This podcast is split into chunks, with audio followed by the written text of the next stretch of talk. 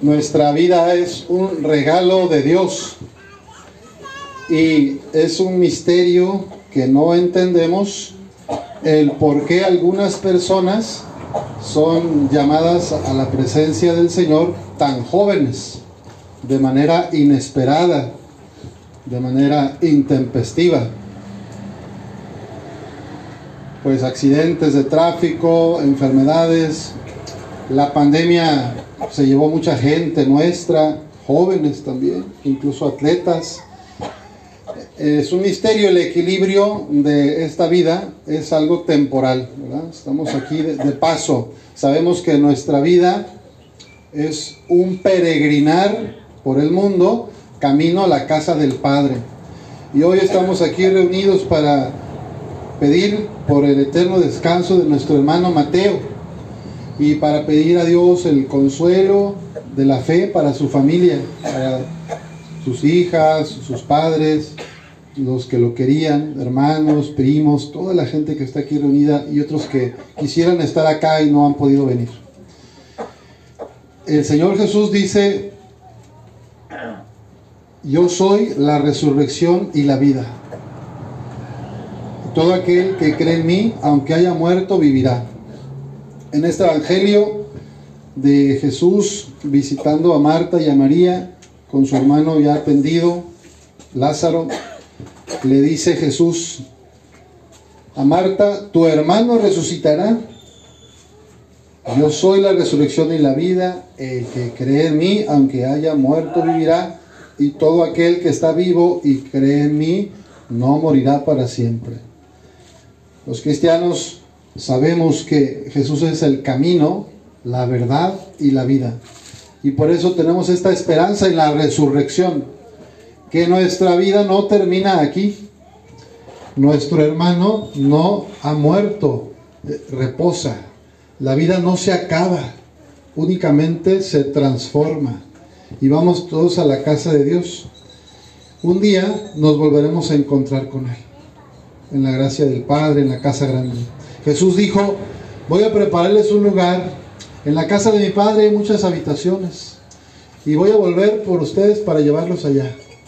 A nuestro hermano Mateo ya le llegó ese momento, ¿verdad? Su, su misión, bueno, que no entendemos, joven, con unas niñas pequeñas, ¿verdad? Pero el Señor sabe cómo eh, va, va, a salir adelante la familia, ¿verdad? Y Él ya va a ser intercesor, ¿verdad? Va a pedir va a estar pendiente de otra manera y va a seguir presente en los corazones, ¿verdad? De sus padres, de sus tíos, tías, eh, primos, hijos, hijas.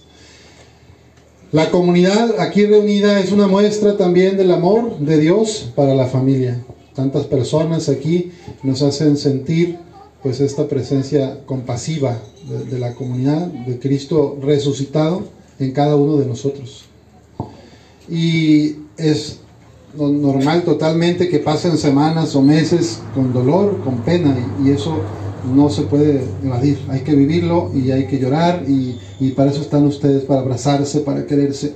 Y que la gente, los vecinos, los amigos, los parientes, pues estén aquí al pendiente, ¿verdad? De alguna forma, de, de la gente, de los seres queridos de nuestro hermano Mateo. Es verdad que nadie espera la muerte, nos pasa que, que, a veces sentimos que somos eternos, ¿no? nos puede pasar. No, pues pasó una pandemia, pero yo no me morí, entonces yo no me voy a morir, podemos pensar. Y es en realidad ante la muerte de otra persona, de un ser querido o conocido, que nos volvemos a preguntar sobre nuestra propia muerte.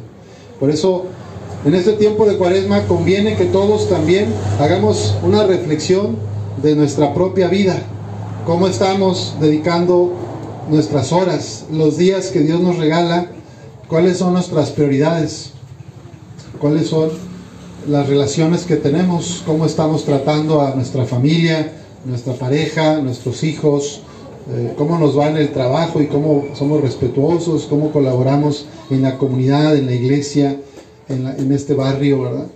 Pues esto es un tiempo que todos nos podemos preguntar en la cuaresma, ¿cuál es el llamado que Dios me está haciendo?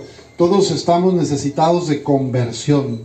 La cuaresma es un tiempo para poder reconocer aquellas actitudes, acciones, conductas que pues me hacen mal a mí mismo y que dañan a los demás. ¿Cuáles son esos pecados que me alejan del corazón de Jesús?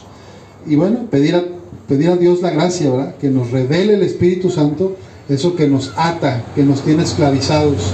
Pueden ser vicios, pueden ser actitudes egoístas, puede ser indiferencia, puede ser el querer, imponerme a los demás, el, el, explotar, el chantaje emocional, pueden ser tantas cosas. Que cada quien revisemos cómo estamos viviendo en relación con nuestra familia, para que tengamos relaciones armónicas, más vivas, más felices, más justas. Créanme que en el proyecto de Dios, eh, de la familia, del matrimonio cristiano, no es que sea una jaula de perros y gatos. El, proyecto de Jesús para la familia es el amor, es la paz, es el respeto, el cariño. Entonces, estamos contemplando en el país y en todo el mundo, desde que empezó este siglo y, y todavía después de las redes sociales más, el rompimiento de tantas parejas, de matrimonios, crisis, separaciones, divorcios. Y a veces el problema es que estamos pensando que el, dinero es la felicidad, que consumir y comprar cosas me hace feliz. Y por andar detrás a veces del dinero, descuidamos lo más importante, que es la pareja, el esposo, la esposa, los hijos.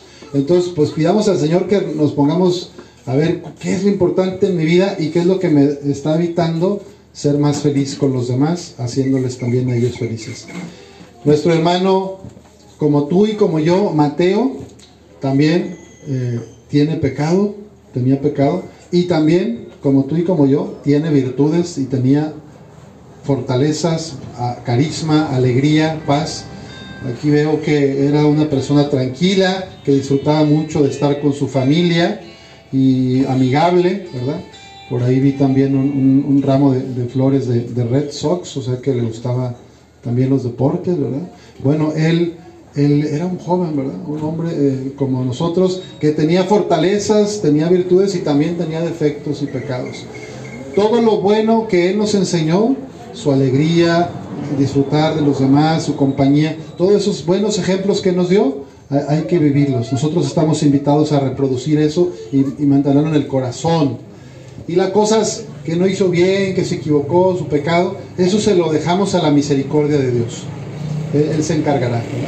Hoy pedimos en esta Eucaristía por el eterno descanso de Mateo para que llegue al lugar de la luz y de la paz y para ustedes, sus familiares y amigos, que el Señor les vaya concediendo la paz, la serenidad y la aceptación de esta pérdida. Que así sea.